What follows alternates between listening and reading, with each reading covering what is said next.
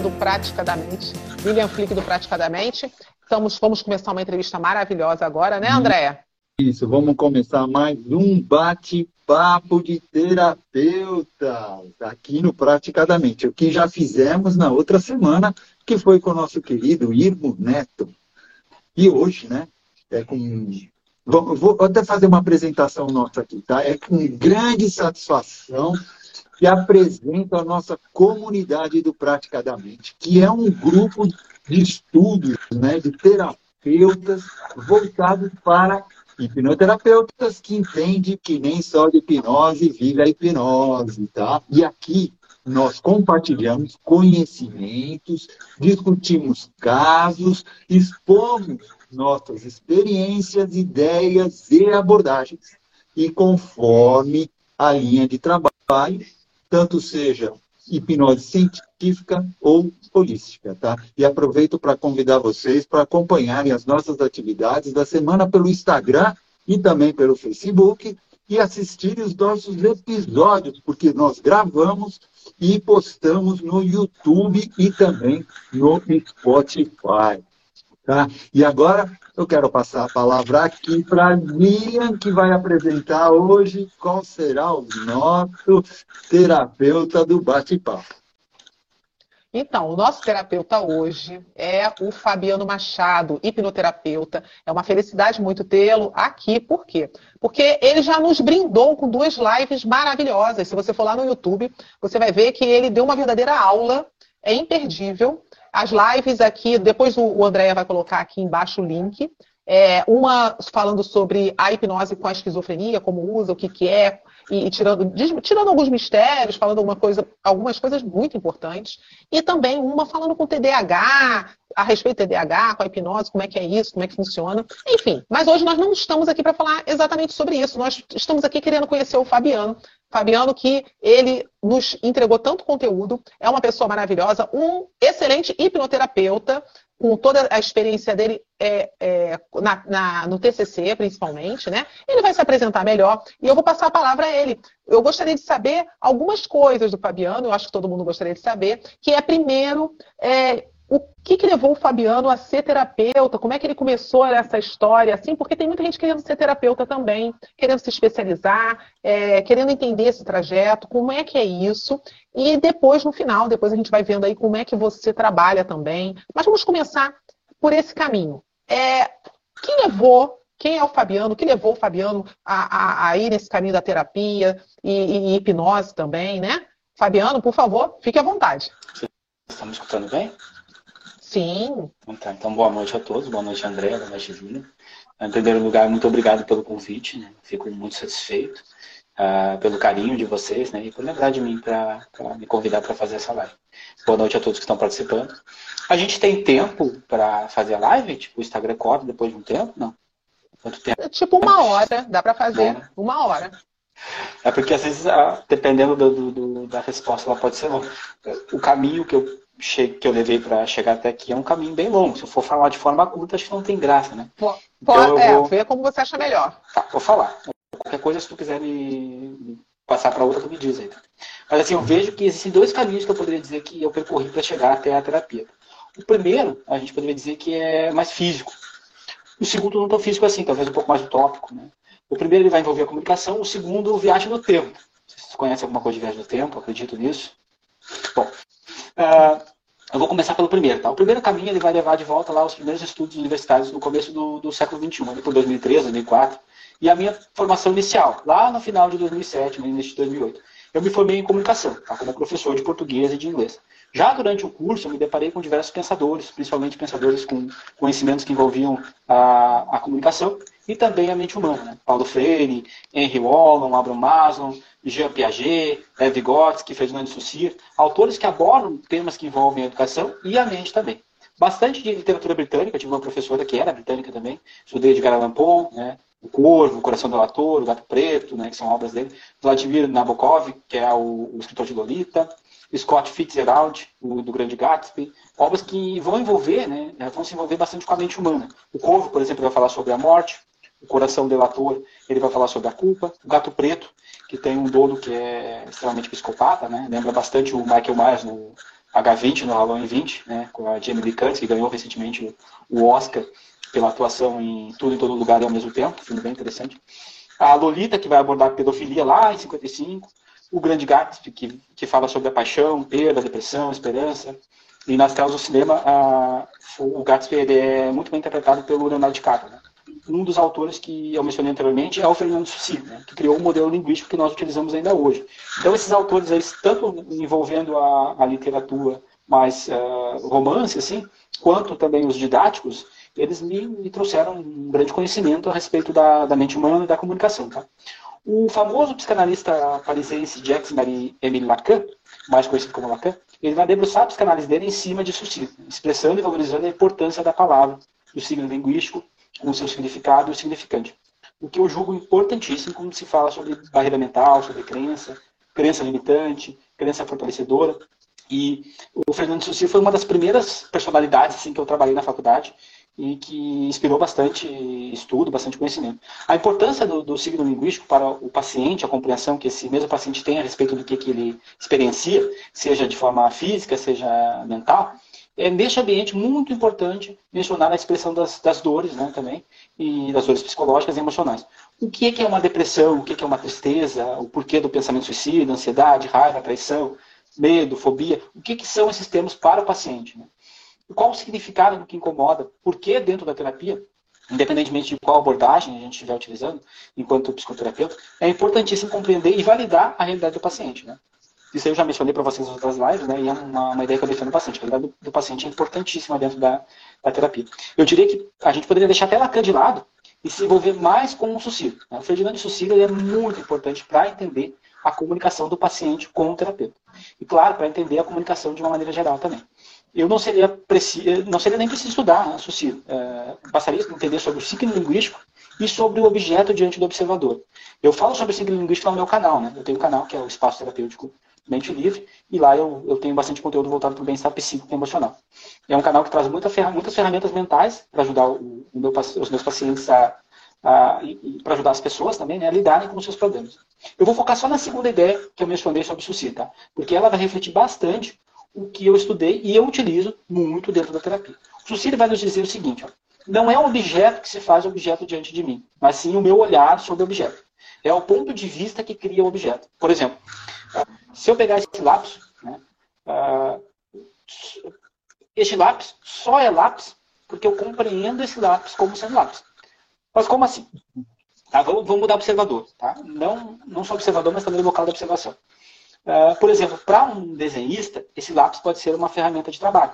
Para um bebê, um lápis pode representar um perigo. E um presídio pode representar uma arma. Né? Para o meu cachorro, pode ser um brinquedo.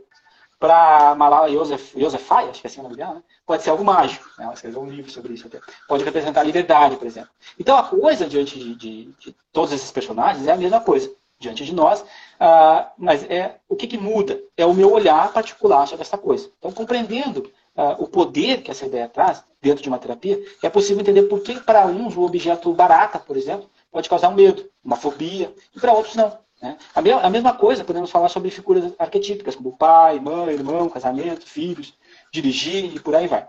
Por que, que algumas pessoas ficam muito tristes em datas comemorativas? Porque muitos lembram a, a, falta da presença de pessoas que lhe eram queridas, por exemplo. E por que, que para outras pessoas não há dor? Né? Por que, que não há nenhum gatilho negativo relacionado a tal, a tal data? Claro, são alguns exemplos. Né? Andar de moto, para alguns está relacionado a um perigo imenso. Tem um, um, tio da minha esposa que diz que nem se amarrarem ele, ele anda de moto. Por quê?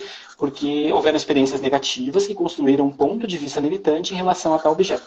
E por que para outras pessoas andar de moto significa liberdade? Né?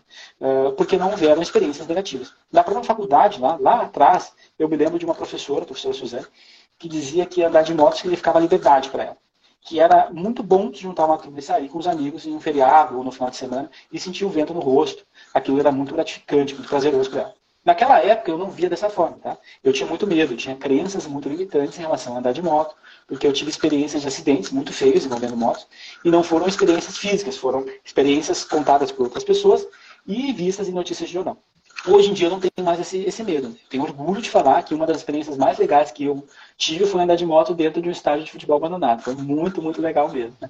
Então a gente já consegue observar como o objeto diante da gente ele, ele só vai uh, ter um significado a partir das minhas experiências. Né? Isso é uma coisa que eu aprendi lá atrás, lá em 2013, 2004, 2013. Tá? E daí eu trabalhei muitos anos como professor no Rio Grande do Sul e em Santa Catarina. Eu me formei em Santa Catarina, na Unisul, em Palhoça. Eu não me recordo qual uh, autor, assim, mas acho que é o Vygotsky, ele vai dizer o seguinte, né? o professor ele é um mediador entre o aluno e o conhecimento. Provavelmente você já ouviu essa ideia, né? Então, o professor estaria entre o conhecimento e o aluno e faria a mediação para que esse aluno conseguisse compreender um determinado conhecimento. E aí, é claro, que não é apenas, uh, não é apenas isso, né? A pirâmide de Maslow faz parte também desse processo. Se o aluno está com fome, por exemplo, ele não consegue se concentrar na aula. Eu tenho um vídeo sobre a pirâmide de Maslow lá no meu canal também. Convém dar uma olhada se, se quem está assistindo não, não conhece sobre o, a pirâmide de Maslow. Se o aluno tem TDAH, por exemplo, é preciso lidar com o TDAH para poder ajudar esse aluno a receber este conhecimento de forma mais acessível. O mesmo em relação a outra necessidade especial, assim como o autismo, uma dislexia, que é comum em comorbidades como o TDAH, né? uma depressão, uma fobia social e por aí vai. Então, para mediar o estudo, é preciso compreender o ambiente onde esse aluno está e deixar uh, esse ambiente mais propício, mais facilitado, para que esse aluno possa dar atenção ao conhecimento que busca se que ele tenha. E quando eu falo em tornar o ambiente propício, eu não me refiro apenas ao ambiente físico, né? muito pelo contrário. Tão importante quanto cuidar do ambiente físico a atenção ao ambiente mental. Então, esse ambiente mental envolve muito o sistema educacional. E, infelizmente, há muitos professores que não têm preparo para lidar com um aluno que possui um transtorno mental. Né? O aluno que está com a sua psique ou as suas emoções abaladas de alguma forma. Hoje, por exemplo, ocorreram algumas, alguns ataques em escolas recentemente, né, em São Paulo, e mais recentemente em Blumenau, né, vem ocorrendo algumas ameaças de ataques em escolas. Não sei se em Curitiba tem isso. Vocês são de Curitiba, né? É, eu sou do Rio e o André é de São ah, Paulo. A Marcinha é, de Curitiba, é, do Sul. A Marcinha é, é ah, do Sul. Não sei se. Então você já deve ter ouvido desse Sim, sim. Tá no, no, Brasil todo está tendo uma, uma mobilização isso. em sentido a isso. E isso que você está falando é muito importante. A, a, importância dessa comunicação, que você é, é, bem especializado nisso pelo, pelo, pela tua carreira, sim. né? Você foi impulsionado a uma boa comunicação e um bom olhar sobre o sistema e sobre a, a, as pessoas, né? É, uhum. Isso tudo é uma coisa muito importante, muito bom no, no, terapeuta, né? Sim, exatamente. E a comunicação é, é onde eu baseio uma boa parte da, da minha terapia. Né? A, a, minha filha tem 13 anos, ela estava bem preocupada com esses boatos, né? E hoje muitos dos colegas dela não foram à aula por medo. Eu descobri agora que meu filho teve aula de tarde também, que só foram 10 alunos também. Eu sim, sim, eu ouvi falar isso em vários estados, inclusive aqui, eu estou no Rio de Janeiro. Isso. Tivemos um. Não tive, aconteceu nada, mas teve uma. E, e, isso é o que você falou ainda há pouco, a falta do olhar, uh, que está tá tendo essa falta do olhar para o indivíduo e, pro, e, e, como um todo, né? Exato. Que você falou ainda há pouco. Exatamente. Né, esse ambiente, né, isso aí atrapalha daí o estudo. Não, praticamente não tem como fazer estudo que sai como ruído que vai atrapalhar entre uh, essa mediação do conhecimento com o aluno. Né? Por isso que, que, existe aquela ideia, na, principalmente nas escolas municipais estaduais, de tu servir a refeição antes dos estudos. Porque o aluno ele come e ele não vai sentir fome, não vai se preocupar com aquilo ali, vai ter mais uh, atenção ao que ele vai aprender. Né? Então, uh, hoje muitos dos colegas faltaram aula, né? Eu recebi no grupo do WhatsApp também da escola uma mensagem informando que a partir de agora os pais não podem mais entrar na escola para deixar os filhos, ou pegar os filhos também. As crianças têm que ser entregues no portão para que haja mais segurança e controle de quem está entrando na escola. Aí nós temos um exemplo extremamente atual, né, que abala o psicológico e emocional no sala de aula. E justamente hoje também minha filha percebeu que um dos colegas dela estava triste, questionou por quê, e ele disse que era porque um parente dele havia cometido suicídio. Então a gente tem esse ambiente mental totalmente relacionado à escola. Então, grande então não sei te dizer exatamente quando eu pendi para terapia, mas grande parte da, da, da minha área envolvendo o trabalho foi a terapia, não diretamente, mas dentro da sala de aula eu me envolvi muito, né? através de comunicação, ou seja, lidar com esses problemas em sala de aula também. É, a tua formação te impulsionou para isso, né, Fabiano? Sim, de certa forma, sim. Né? E recentemente a escola havia mencionado também que essa escola da minha filha, né, que estava pensando em eliminar o acesso aos pais dentro da escola, porque um pai entrou na escola, viu um outro menino batendo no seu filho e ia bater nesse menino. O pai ia bater no menino. Mas o diretor chegou na hora e impediu que isso acontecesse. Então é, é visível que no ambiente escolar está imbuída a necessidade de se compreender e dar atenção ao psicológico emocional, né, tanto dos alunos quanto dos professores. Um dos motivos pelo qual me afastei do ambiente escolar foi uma agressão que eu sofri, tá? Que não foi de um aluno, foi de um pai de um aluno. E que me desapontou bastante, me fez voltar a minha atenção para outra área que envolvia comunicação. Daí eu criei, depois disso, uma empresa de publicidade, a SC Company, Social Communication Company, uma empresa de comunicação social. Era uma empresa pequena, mas eu tinha um grande cliente que era a Grendene, né? E lá de Farroupilha. E tive muito, mas muito aprendizado com a, com a empresa SC. Eu estava muito bem, conheci o Brasil inteiro, campanhas internas, externas, pesquisas qualitativas, quantitativas, cursos, treinamentos, eventos, feiras, convenções, conheci algumas pessoas famosas, em especial alguns publicitários famosos também, grandes empresas de publicidade, e conheci realmente bastante do Brasil. Tá? Achei muito interessante uh, ali, não sei, uh, uh, vocês não são de Curitiba, né? Curitiba muito interessante, as ruas lá são bem grandes, né? Conheci Madaloso, que é um dos maiores restaurantes que tem no Brasil, né? E as ruas lá são extremamente bem diferentes de Porto Alegre, Florianópolis de São Paulo, né? O trânsito é algo que incomoda bastante, assim, quando, tem, quando ele é caótico, né? Em São Paulo eu percebi isso quando eu tive. E tu, quer dizer, uh, André, tu é da capital? Eu sou do Rio. Tô no Rio, tô bem na capital, tô bem no centro do Rio, bem é. pertinho. O André é da capital? Não, Santos. em Santos. Santos. Eu conheci Santos. Mas, mas, aqui em Santos a gente reflete muita coisa da capital, porque é, é ligado direto, né? A gente tem muito contato, né? É. Quando eu morava em Florianópolis, até foi um dos motivos que eu saí de lá foi o trânsito, que ele era bem, bem caótico. Eu, vou, eu queria falar um pouquinho sobre comunicação, uma forma um pouquinho mais técnica. Posso falar?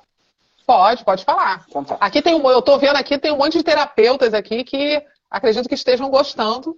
Podem colocar suas opiniões aí, que a gente qualquer coisa passa aqui para o Fabiano. Comunicação é sempre importante. Para o terapeuta é tudo comunicação, não é isso? Querendo saber através aqui do, do, do bate-papo bate ou do chat aí, querer saber alguma coisa em relação ao Fabiano, é Fabiano, só também pode perguntar. É. Então, a comunicação ela pode se dar de, de, cinco formas: intrapessoal, interpessoal, em grupo, público e de massa. Tá? A comunicação intrapessoal ela vai se referir a falar consigo mesmo, tá? de voz alta, ou simplesmente dentro da sua mente através dos seus pensamentos. Por exemplo, refletir sobre tal situação, ou falar consigo mesmo diante do espelho. Então, essa é a comunicação intrapessoal. A comunicação interpessoal se respeita a comunicação entre duas pessoas. Pode ocorrer pessoalmente ou por intermédio de algum aparelho. Né? Pode ocorrer de forma pessoal, com alguns amigos, familiares, por exemplo, ou de forma impessoal, um desconhecido que inicia uma conversa em algum lugar, como, por exemplo, vendedor numa loja.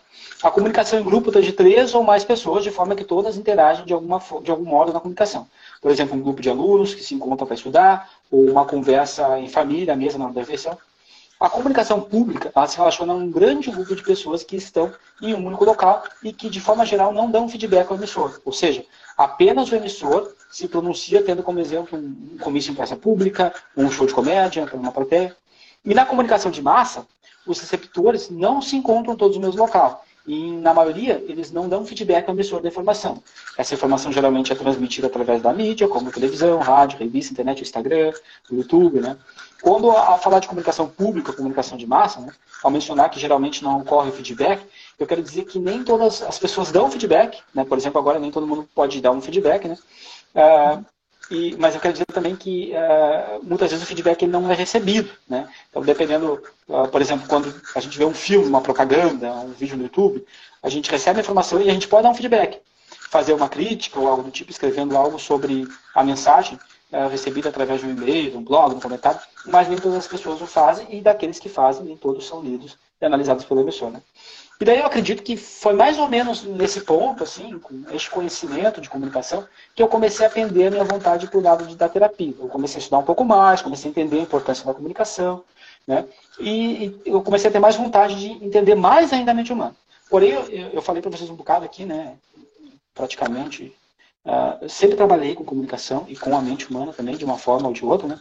Mas foi mais ou menos ao estudar a comunicação mais a fundo que eu comecei a me envolver mais com a terapia. Por compreender que a comunicação mais importante que existe é aquela comunicação que nós temos com nós mesmos. A comunicação intrapessoal. Justamente pelo fato de toda a comunicação passar pelo crivo da nossa razão e pela, nossa, pela mente humana. Né?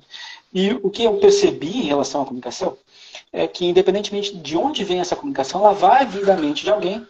Né? A comunicação sempre começa de forma intrapessoal, né? ela vai para onde daí? Independentemente de, de ela ser intrapessoal, interpessoal, em grupo, público de massa, ela vai para a mente de outra pessoa. Então, porque a informação sai de uma mente e pode ser oral, virar uma propaganda, uma imagem, de, uma imagem, um vídeo, algo escrito, não importa. Quem recebe essa informação vai receber ela na mente também. Então a comunicação sempre vai acontecer de uma mente para outra mente. Então eu pude perceber a importância da comunicação consigo mesmo e uh, eu até criei um, um, curso intitulado Conheça-se a si mesmo, na qual eu vou ajudar quem fizer o curso a se autoconhecer. Tá? O, o Jorge Mário Bergoglio, o mais conhecido como Papa Francisco, é, ele vai dizer o seguinte, tá? Ele vai dizer que conhecer-se a si mesmo, né, conhecer-se a si próprio não é difícil, mas é cansativo. Existe um paciente trabalho de escavação interior e aquela capacidade de parar, de desativar o piloto automático, de tomar consciência da nossa maneira de agir, dos sentimentos que, nós, que nos habitam, dos pensamentos que ocorrem, é, que nos condicionam, e muitas vezes sem que saibamos. Né? E exige também que se distinga entre as emoções e as faculdades espirituais. É, na verdade, autoconhecer-se não é uma tarefa fácil, principalmente não é uma tarefa fácil de se fazer sozinho, mas com apoio de profissional, né, que compreende os labirintos da mente e que pode ajudar o, a pessoa a transitar nesses labirintos, conhecer-se a si mesmo se torna uma tarefa mais fácil. É claro que exige esforço e dedicação, e por isso, né, a pessoa está aqui, né, e acredito que a aula também que eu, que eu vou proporcionar. Então, você, você, você vai dar, vai dar esse, esse curso, é um curso através do é, para o autoconhecimento, para a pessoa se conhecer? Para se conhecer, para é, ter controle é sobre a sua mente. É em grupo, individual, é em grupo ou individual? Na verdade, eu vou, não vai ser, vai ser um, eu vou dar esse curso como se fosse professor, passando aula, ah, sozinho. Sim. Só eu, só eu, só isso. A Você vai pela internet. Isso, a princípio vou disponibilizar ele na plataforma da Udemy, tá? Ah, uh, sim, online. Ele vai ajudar as pessoas a se conhecerem no nível bem profundo. Já está pronto. Eu estou começando a gravar ele, tá? Assim que eu tiver gravado o primeiro nível, eu já vou colocar. Eu vou falar um pouquinho mais sobre comunicação, né? Porque envolve muito na minha formação e porque as psicoterapias são feitas de comunicação. Posso seguir um pouquinho mais? Sim, sim. Vamos lá. Então eu vou falar sobre o modelo de comunicação que vem de 49, tá? E foi apresentado pelo matemático, engenheiro eletrônico e criptógrafo americano conhecido como o pai da teoria da comunicação. Por que eu estou falando de comunicação? Porque realmente a minha área toda de desenvolvimento foi em cima da comunicação, tá? Então, uh, Cloud, uh, o nome dele é, é Cloud Elwood Shannon, mais conhecido como, como Shannon, em conjunto com o matemático americano Warren Weaver. Tá? Neste modelo, é mais conhecido como o modelo de Shannon e de Weaver. Tá? Neste modelo, há a fonte de informação, a mensagem, o transmissor, o sinal, o ruído, o receptor e o destino. Eu vou explicar isso e vou depois mostrar como é que isso funciona dentro da terapia. Tá? A comunicação se dá da seguinte maneira. Tá? A fonte de informação elabora e envia uma mensagem, a mensagem chega até o transmissor, que transforma ela em um sinal. Esse sinal ele pode passar por ruídos, eh, interferências que podem fazer com que o sinal emitido chegue de forma diferente até o receptor. O receptor recebe o sinal e o transforma em mensagem novamente para que essa possa ser compreendida pelo próprio receptor, que então faz com que ela chegue até o seu destino. Quanto ao ruído, ele pode ser físico, fisiológico, psicológico ou semântico. Eu não lembro se eu falei disso nas lives anteriores, se não falei. Vou explicar agora primeiro como é que funciona essa comunicação, depois eu vou adequar ela à terapia. Tá? O ruído físico é um tipo de distração externa ou do ambiente, pode ser sonoro, visual, entre outras coisas. O barulho de criança brincando, alguma atração visual que passa diante dos olhos do receptor. Eu tive, por exemplo, paciente que o pai estava escutando TV alto, ou alguém entra na sala e fala. Então, isso é um ruído físico. O ruído fisiológico é, é algo que distrai, incomoda e está relacionado ao corpo físico, uma dor de cabeça, dor nas costas, vontade de ir ao banheiro, né? Então já tive também paciente que deu vontade de ir no banheiro, sentir frio por causa do ar-condicionado. Então isso aí é um ruído que atrapalha a comunicação. Desculpa. O ruído psicológico tem a ver com os pensamentos do indivíduo. Preconceito, opinião pré-formada, crença, uh, por exemplo, preocupação com conta a pagar, horário a cumprir, preconceito de, de gênero, gênero, racial, linguístico, social, por aí vai. Muitas vezes o, o ruído psicológico ele pode ser o problema, o, o ponto principal da consulta. Né? Por exemplo, se o paciente não acredita em hipnose, é muito provável que ele não se permita passar pelo processo terapêutico. Aí serve como um ruído para ele. E o ruído semântico é quando a mensagem é escutada, eh, é escutada claramente, mas não é compreendida por possuir termos técnicos, jargões, estruturas gramaticais que o indivíduo leigo no assunto desconhece, ou ainda uma língua não familiar, uma aula sobre equação do segundo grau para uma criança que está iniciando o ensino fundamental, uma palestra em russo para um brasileiro nativo que nunca teve contato com a língua russa, por, por exemplo. Por ah, a Marcinha então, colocou que o TDAH tem muito ruído. Tem. Às vezes o ruído dele é muito distrativo, né? É, é, mais físico, é uma borboleta que passa, ou também pode ser um ruído mais psicológico, mental, pensando em alguma coisa e surge distração. Uhum. Sim, mas tem muito ruído. E aí esse ruído atrapalha muito na comunicação. Então é muito comum o paciente TDAH ele se distrair facilmente com ruídos. Né? Ah, uma maneira, até quando o paciente TDAH está em aula, eu uso isso com meus pacientes para evitar o ruído, é porque ele tem uma ele tem uma hiperatividade mental muito grande. Né? Ele fazer alguma coisa física que vai distrair ele. Então, hoje em dia tem aqueles. Uh, como é que é o nome? É o objeto anti-estresse, não sei se já viram, tem umas bolinhas que apertam. Ah, né? Isso. Uhum. Mas tem, tem um quadradinho, um cubinho que tem interruptor, que tem botão, né? O próprio uh, feedback spinner é um tipo de, de, de, distrator. Aí tu começa a mexer naquilo ali e tu consegue prestar atenção no, no que o professor está falando. Né? Ou está numa reunião também é a mesma coisa. Então é uma, uma coisa que tu usa. O mais comum é ficar pressionando na caneta. Estou mexendo na caneta, estou me distraindo. Ou mexo a perna. Isso aí vai ajudar a acalmar esse ruído mental, tá? Então, uh, vamos, vamos fazer um exemplo prático aqui, tá? Vamos tomar como uma ambientação um hospital, bastante pessoas aguardando para ser atendido. Um paciente está ali para uma consulta periódica e se sente bem. Ele se comunica com o recepcionista, que está com forte dor de cabeça e tem dificuldade de compreender. Além disso, há muitas pessoas conversando ao mesmo tempo no ambiente, o que faz com que ela tenha que pedir para que ele repita algumas informações mais de uma vez. A recepcionista passa as informações referentes ao paciente para o assistente, este redireciona as informações ao médico.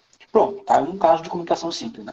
Agora vamos determinar quem é quem nessa comunicação. Percebe que o paciente ele é a fonte da informação. Ele fala com o recepcionista, que é o transmissor. A dor de cabeça e as conversas são os ruídos. Esses poderiam ocorrer, né? O assistente é o receptor e o médico é o destino da comunicação. É claro que entre todas as comunicações existiram outras comunicações também. Afinal, cada contato de um indivíduo para um outro é uma comunicação. E essa comunicação sempre inicia na mente de alguém e acaba na mente de outro alguém, ou de si mesmo. Então, dentro da clínica, eu ainda sou um mediador entre o meu paciente e o conhecimento, porque eu trago conhecimento para esse paciente para que ele adquira ferramentas mentais que vão ajudar ele a se libertar daquilo que incomoda. Então eu falo bastante na terapia, tá? Esses dias eu disse para minha paciente, né? Eu sou bem na, na minha, em festas e tal, eu não sou muito de ficar falando. E ela disse, ah, tá, acredito. Cara, eu gosto de, de, de, passar esse conhecimento, porém o mais importante né, são as ferramentas mentais que realmente ajudam o paciente a se livrar do que incomoda ele. A gente tem que levar Na verdade, você faz, muita, faz muita orientação para o paciente, né? Você dá bastante orientações não só orientação, eu trago informações a mais, né? eu trago novos conhecimentos que ele possa. Porque assim, a gente tem que levar em consideração que os transtornos mentais, né, eles são mentais. Então, para mudar um panorama uh, dessas dores, né, o, o paciente ele tem que escolher caminhos diferentes daqueles que ele está acostumado a passar. Né? O Einstein ele vai nos dizer que não é possível resolver um problema usando o mesmo tipo de pensamento que foi usado quando o problema foi criado. Então, por isso, eu dou muitas ferramentas mentais para ajudar o paciente. Né? Então, dentro da terapia, além de, de mediador entre o paciente e o conhecimento novo que ele está adquirindo, que é mais importante ainda, né, o terapeuta ele vai funcionar como um mediador entre o paciente e ele mesmo. Tá? E esse ele mesmo inclui o subconsciente né, deste paciente, as suas memórias de longo prazo, as suas crenças, os seus hábitos, os seus desejos, o porquê dos desejos, né, os seus medos, os seus traumas, todas as suas dores mais profundas e a causa delas, as suas emoções e os seus sentimentos também. Não sei a, a diferença entre emoções e sentimentos. Sim, tem diferença, tá? Dá uma olhada no meu canal lá que eu falo sobre isso, né? Antônio Damasco. Mas me diz uma coisa, você, hein, você, você atende essas pessoas é, só online ou você está atendendo presencialmente também? Eu atendo muito mais online hoje em dia do que presencialmente, tá? Porque o online ele vai nos permitir que a gente possa atender em todo o Brasil, né? E o presencial ele vai ficar muito distritivo, assim, né? Então tem que ser muito aqui, né? Mais fácil para o paciente também, né? Os horários também pode ser à noite. Então hoje em dia 95% dos meus pacientes são online, tá? E aí eu também, eu tenho, atendo muito de Santa Catarina, São Paulo também, então é muito mais fácil, né? É, o, o, online, a dúvida de algumas pessoas é se vai dar resultado, é se vai conseguir é, é, é, se engajar, né? Porque tem gente que é, tem essa dificuldade, né? Ah, mas se eu estiver na minha casa e, o, e, a pessoa lá, será que ela vai conseguir, eu vou conseguir me concentrar, eu vou conseguir é, ser hipnotizado? Tem muita gente que pergunta isso, né? E é, você tem, como é que tem sido isso para você? É, é, tranquilo? É tranquilo. Justamente vem essa ideia do ruído que eu falei, né? Então, eu vou, mas no final eu dou um passo a passo. Eu dou um passo a passo de como eu faço a minha, minha sessão, assim. Mas assim, uh, a gente elimina os ruídos e daí não tem problema nenhum. E esses ruídos vão incluir o quê? Uma internet boa, Uh, de preferência ficar no local onde não vai ser interrompido, de preferência um local mais silencioso, né? A pessoa vai no banheiro antes, toma água antes, fica confortável. Aí não tem mistério, né? Ocorre perfeitamente bem. Vamos dizer que até ocorre melhor porque a pessoa, por exemplo, está geralmente eu peço, quando eu vou colocar a pessoa em transe, eu peço para ela deitar. Então ela vai deitar na cama dela, vai deitar num local confortável que já é um ambiente que ela conhece e que já traz conforto para ela. Então é bem tranquilo.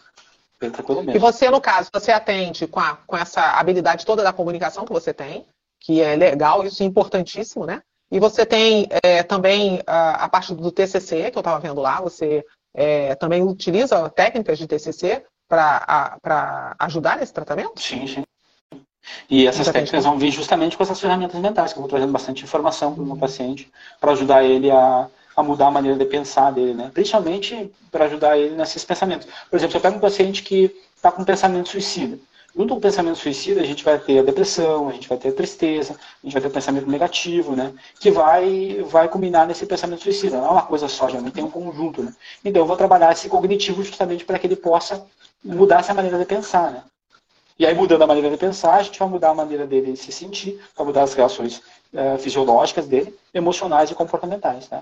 É, é, é muito. É, é, assim, se o paciente chega para mim, olha, eu estou um pensamento suicida, geralmente eu faço. É, mas bem dito, bem dito, Fabiano, porque o que você falou que normalmente é um conjunto né, de fatores. Porque às vezes a pessoa está num pensamento suicida, mas ela é um conjunto mesmo de fatores, porque ela pode estar tá com a depressão junto, pode estar tá com algum síndrome do pânico, pode dar alguma coisa e que tudo isso, esse conjunto todo, está gerando essa consequência, né? essa, esse, esse estado de estar uh, no, querendo se suicidar. Sim, sim, exatamente. No começo da terapia, eu já vou fazer um check-up de sentimento para ver como é que o meu paciente está. Então, vai envolver diversos sentimentos, entre esses que eu falei aí, como é que está a ansiedade, como é que está a insônia, como é que está a insegurança, diversos tipos de sentimentos, ver como é que está. por exemplo, Tem um grupo específico que você atende? Tipo assim, você atende muito uh, ah, TDAH, você atende muito uh, pessoas querendo autoconhecimento, pessoas muito depressivas. Tem algum grupo específico ou é bem diversificado? Autoconhecimento, infelizmente, não, não vem para isso, não. São uh, pouquíssimos, né? Não, o paciente ele vem quando ele está morrendo, quando ele está sofrendo. É muito difícil o paciente vir por uma dor simples ou para buscar conhecimento. O conhecimento eu vou levar ele a entender a importância dele dentro da terapia. Mas não, ele não vem por isso, ele vem com uma dor forte mesmo, esquizofrenia, autismo. Eu não tenho um grupo específico, assim, mas depressão, tem bastante pacientes com depressão, com pensamentos suicidas, né? Então, autismo, esquizofrenia, TDAH, bipolaridade, por aí vai. Mas não tem uma coisa específica, assim. Geralmente, o específico vai ser aquele paciente que está muito mal. Esse paciente que vai vir até mim. Ou que vem pela indicação, porque tentou diversas coisas e não conseguiu. Né? Então, tem um paciente TDAH que tentou diversas terapias desde os 8 anos, chegou comigo com 22 anos e nada ajudou ele. E aí eu identifiquei o TDAH ali, consegui ajudar. E paciente, geralmente o paciente que busca, uh, infelizmente, mas o paciente que vai buscar uma terapia através da hipnose, né, é um paciente que ele já tentou outras coisas. Infelizmente. É verdade. Assim. Infelizmente. É, é assim. verdade. Tem muito mito também, isso. Né? É. Quando chega na nossa mão com a hipnose, é. normalmente já tentou tudo, já. E aí, a Marcinha está até perguntando aqui o burnout, né? É, é, burnout, burnout com hipnose é meio complicado, mas tem algumas, é, é, algumas é, ajudas que nós podemos dar, né? Mas eu, tem que estar medicado. Você, como é que você age num caso assim? Acho que eu não cheguei a lidar com, com esse daí. Não, mas de uma maneira geral, né? paciente ele tem que estar medicado. Por exemplo, o paciente, eu atendi uma vez um paciente uh, que ele tinha esquizofrenia e que ele, uh, ele chegou a mim sem medicação. Né? Então, estava completamente com surto psicótico, era muito difícil de ter a atenção dele. Aí a primeira coisa que eu disse, ah, tu tem que te medicar para que tu consiga estar tá dando atenção para mim. Então ele se medicou, depois de um tempo ele parou de tomar, eu percebi na hora, olha, tu tá não está numa maneira que tu vai conseguir aproveitar a terapia. Então, primeiro, nesse caso, a medicação, né? o antipsicótico, para que ele possa uh, se controlar mais ali e poder trabalhar comigo de uma forma mais calma. Então, basicamente isso, é isso porque vai servir como ruído. Vai servir como ruído. Né? Uhum. Orcaholic é. Mas é a pessoa que gosta de trabalhar demais. É, que trabalha demais. É, é que isso leva normalmente a, a, a, uma, a um desequilíbrio, se a pessoa trabalha demais, né? que é o, o né? Também. Que vai levar a desequilíbrios. Né? Pode, mas isso aí. Assim. É, mas é, é, a pessoa, é aquilo que você falou, quando chega na, na, mão de um hipnólogo, de um hipnotista, no caso, né? É, né, é um hipnoterapeuta, no caso, que vai trabalhar com a terapia da hipnose, é, normalmente a pessoa já está ali, já passou por tudo. E aí, as Muitas vezes ela não vem medicada, às vezes até ela vem, mas muitas vezes ela não vem medicada. E aí realmente a gente tem que encaminhar para isso que você falou, né? É, que você fala, é, medicar, depois que fizer o medicamento é que você consegue fazer o tratamento. Isso. Né? Senão não tem como. Porque vai servir como ruído, né?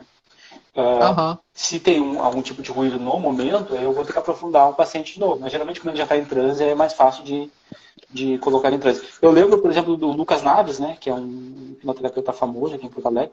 Uma vez ele falou que ele atendia em São Paulo e tinha um heliporto em cima do prédio né, onde ele trabalhava e o barulho era bem incômodo. Então, o, o que, que, a gente faz em um caso assim? Né? Nós vamos utilizar a metáfora para relaxar o paciente. Né?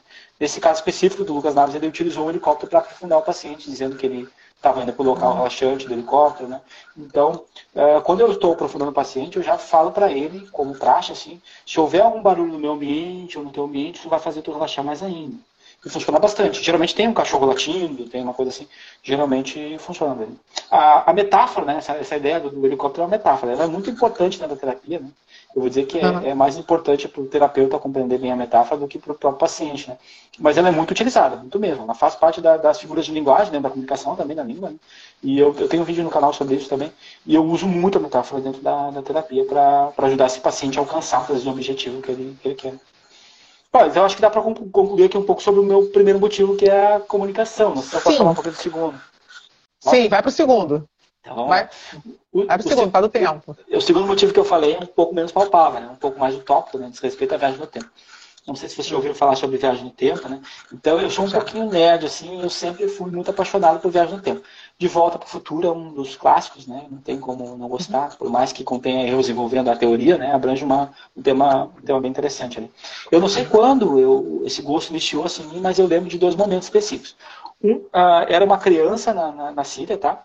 Em 2014, que estava muito ferido por causa da, de um atentado, ele falou assim: quando eu morrer, eu vou contar tudo a Deus. Não sei se vocês lembram dessa imagem. Percorreu o mundo essa não. ideia.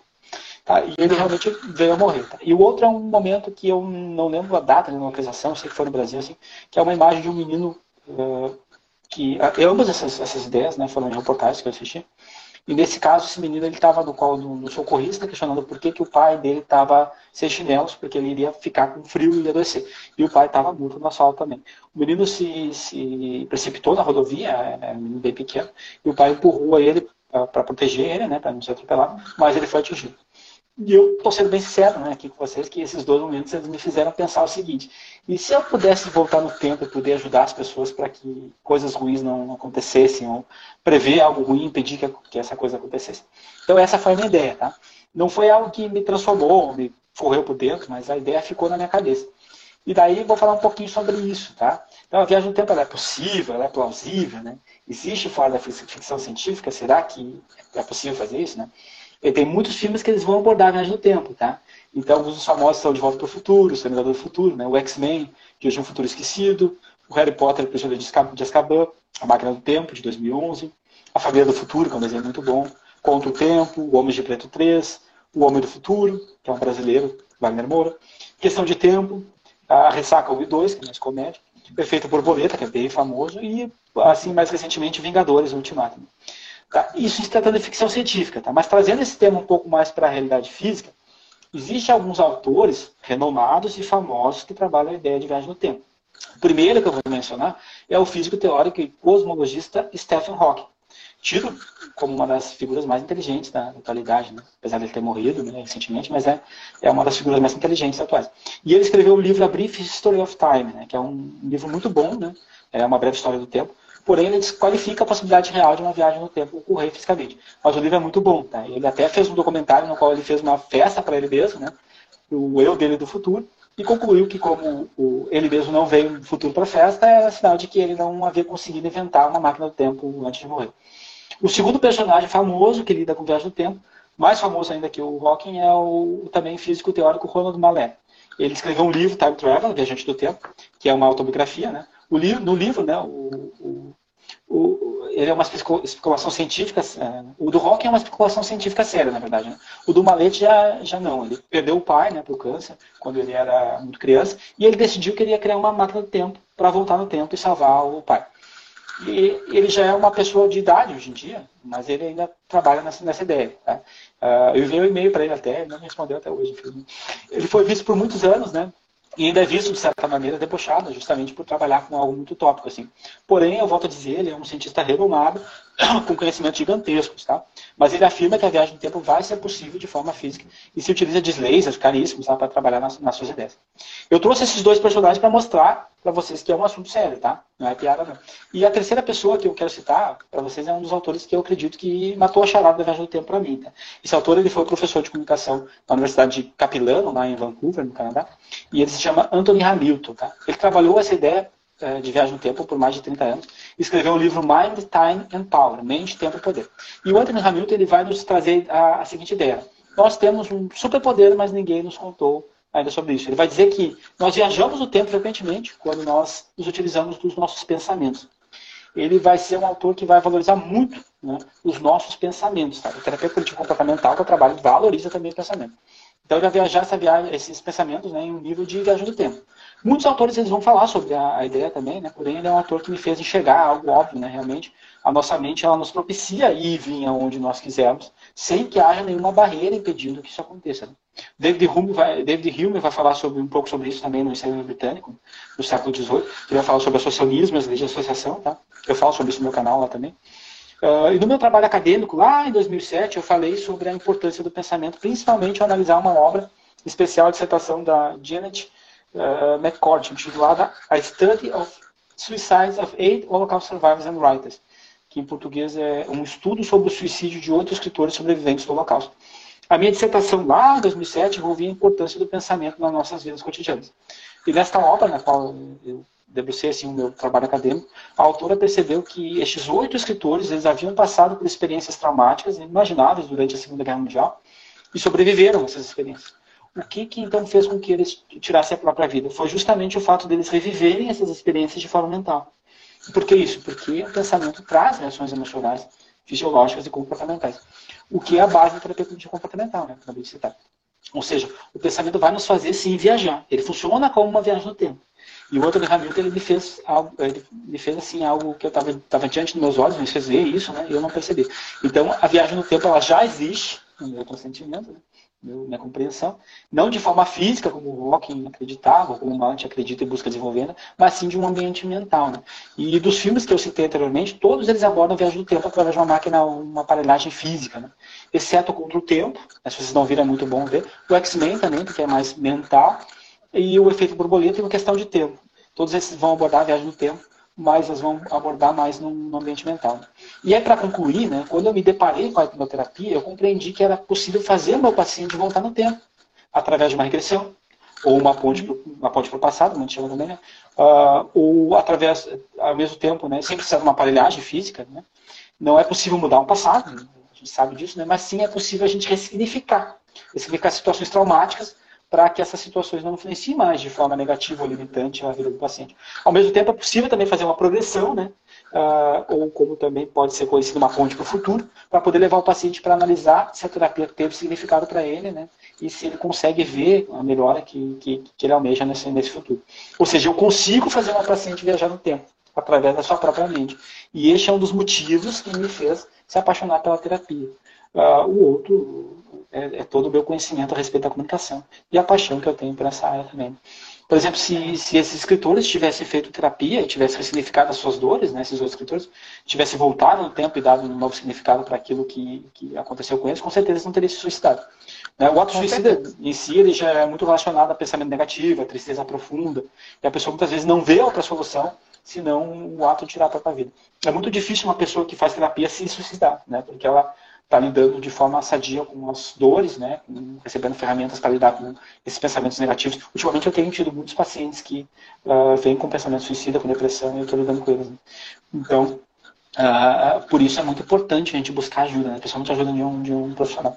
E fora esses dois motivos que eu acabei de mencionar, né, de forma bem, bem larga, a comunicação e a viagem no tempo, né, tem também mais um ou dois motivos que envolvem uh, pessoas próximas que cometeram suicídio, ou que causaram mal a si mesmas, né, e que me fizeram pensar, se eu pudesse ajudar de alguma forma, né, como eu faria isso, eu não vou detalhar é para preservar eticamente aqui os familiares, as pessoas envolvidas, mas são, são situações sim que me levaram a, a me especializar, né?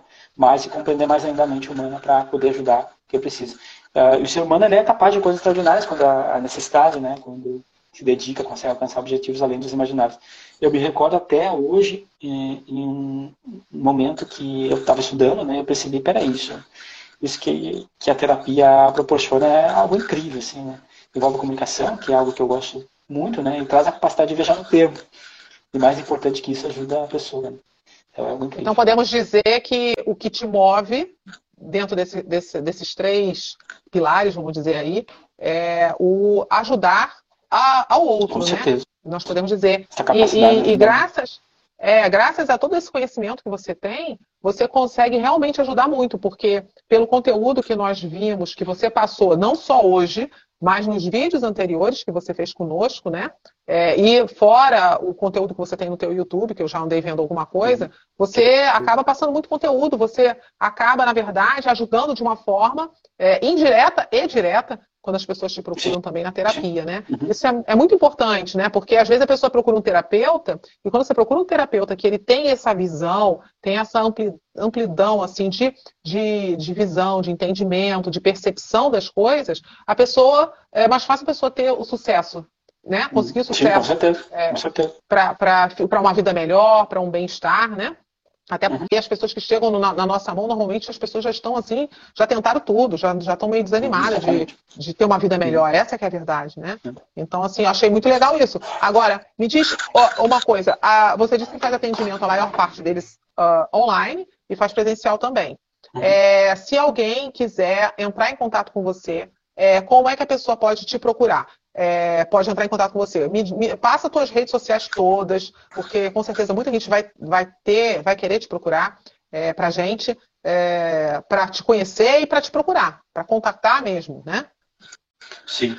O Instagram é Fabiano Machado Hipnoterapeuta. O Facebook também, se não me engano, é Fabiano Machado Hipnoterapeuta. E no meu canal é Espaço Terapeuticamente Livre. E mais assim, fácil mesmo, é no celular. É o 51. Posso falar, passar o número? Pode, fala, é fala, fala, pessoal. 98521 86 54 pelo WhatsApp. Mas nas redes sociais também vai ser possível. Tá com eco. Tá dando eco. Vai ser possível também encontrar os meus, uh, meus contatos lá. E claro, meu site também, que é Espaço Terapêutico Mente Livre. Estamos acabando o tempo já. Então, assim, então, assim é, Andréia, finaliza. Eu vou agradecer agradecer muito o Fabiano e vou pedir para o André finalizar. Eu, peço para o Fabiano é, é, confirmar as redes sociais. Nós vamos deixar embaixo do vídeo as redes sociais, o contato do Fabiano, para quem quiser entrar em contato com ele. E, e quem quiser ver lives dele. É, vale a pena, vocês viram aqui que ele é uma pessoa com um conhecimento maravilhoso e realmente é, é, isso é muito importante para que a gente consiga uma melhora, é, um sucesso na nossa terapia, né? É, pegar um terapeuta, entrar em contato com um terapeuta que tenha conhecimento, que tenha esse carinho, que tenha essa visão, que dê as dicas para que você consiga caminhar de uma certa forma sozinho. Porque é, você não, não, não tem uma dependência né, constante, né? É, você caminhar sozinho. É, e, e, ele fornece essas ferramentas para você se fortalecer e conseguir fazer esse caminho. Então eu agradeço muito. É, vamos deixar gratidão. É, como vai ficar gravado, não tem problema. E também vai ficar gravado aqui no Instagram e também vai, vai, a gente vai postar isso daqui lá no YouTube. E na descrição lá do YouTube eu boto junto já todas as suas redes sociais, tá ok, Fabiano? Muito obrigado mais uma vez pelo convite, muito obrigado pela presença de todos. É um prazer né, realmente estar aqui participando da live com vocês. Chegando aqui no nosso tempo, então a gente vai agradecer imensamente pela presença do pessoal que entrou aqui nessa live, que participou com a gente e também como vai ficar gravado, você que estiver aí escutando e assistindo aí no YouTube ou talvez no Spotify, Dê o seu like aí, tá ok? Vai ficar aqui no Instagram e também vai lá para nosso nossas redes do, do YouTube e também do Spotify. E para continuarmos uh, evoluindo juntos, eu convido a todos a interagirem conosco, deixando seus comentários e sugestões e feedbacks. Isso, isso é muito importante, tá? Porque assim a gente pode melhorar e sempre trazer o melhor conteúdo para vocês, tá ok? Então não esqueçam de curtir, não esqueçam de compartilhar e se inscrever no YouTube, também no Instagram do Praticadamente, em nossas redes sociais, tá? E tivemos aqui com o nosso uh, querido terapeuta aqui, Fabiano Machado, e agradecemos então e vamos encerrar hoje, por hoje, essa nossa grande uh, live que tivemos aqui, tá ok? Obrigado, boa noite. Boa noite. Boa noite, gratidão. Até mais. Tchau. Tchau.